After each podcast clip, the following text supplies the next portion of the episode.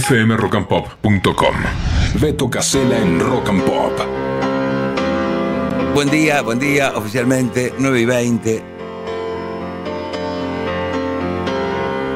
Ya tenemos 29 grados y 31 de térmica. ¿Qué va a ser? Ya habrás escuchado que en nuestro cerebro hay millones de neuronas. Eh, lo que no se supo durante mucho tiempo y se sabe hace relativamente poco, eh, que se generan todos los días neuronas nuevas en muchos casos, unas 1400. Más o menos según la actividad cerebral de cada uno y cada uno. Durante siglos se pensó que nacíamos y moríamos con la misma cantidad de neuronas. Y hace, ¿qué año fue? Algunos científicos descubrieron que no. Hasta 1400 por día se pueden generar. Es, una capacidad de regeneración que se llama neurogénesis. Y aparentemente, en gran parte, es el aprendizaje de cosas nuevas que genera lo que serían cambios funcionales, eh, comunicación entre neuronas, que, recibe, que se llama neuroplasticidad. Cada uno de nosotros tiene la capacidad de crear nuevas conexiones neuronales, cambiando hábitos, de manera que por supuesto de tener la cabeza más fresca, más útil, más plástica.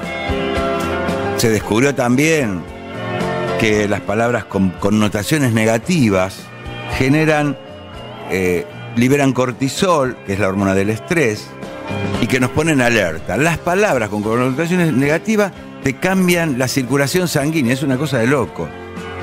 Como los pensamientos positivos eh, liberan dopamina, esto hasta Cartañal lo explicó, ¿no? Que es la hormona de recompensa y el bienestar, y esto relaja hasta la presión sanguínea. El cerebro humano, el cerebro humano es una cosita, es una pelotita, es un pedazo como de, bofe, que lo habrás visto mil veces también, pesa un kilo y medio, y es mucho más maleable, transformable de lo que podemos imaginar. Cada cosa que haces, sea leer, estudiar, hablar con alguien, provoca cambios en su estructura. Lo que pensás, lo que pensás, influye en la estructura molecular cerebral. Si tu día a día está marcado por el estrés o por una ansiedad que atenaza ahí el cerebro, se va jodiendo el hipocampo, va perdiendo memoria y mucha gente la relaciona con un Alzheimer prematuro, muchos científicos, ¿no? Está comprobado por otra parte que conocer nuevas personas, entablar diálogos con nuevas relaciones, encargar actividades nuevas que te demanden un aprendizaje nuevo, colabora a darle plasticidad a tu cabecita para que se muevan las neuronas y nazcan nuevas. Y bueno, hoy me nacieron 800 y te mantengan activo, activa eh, psíquicamente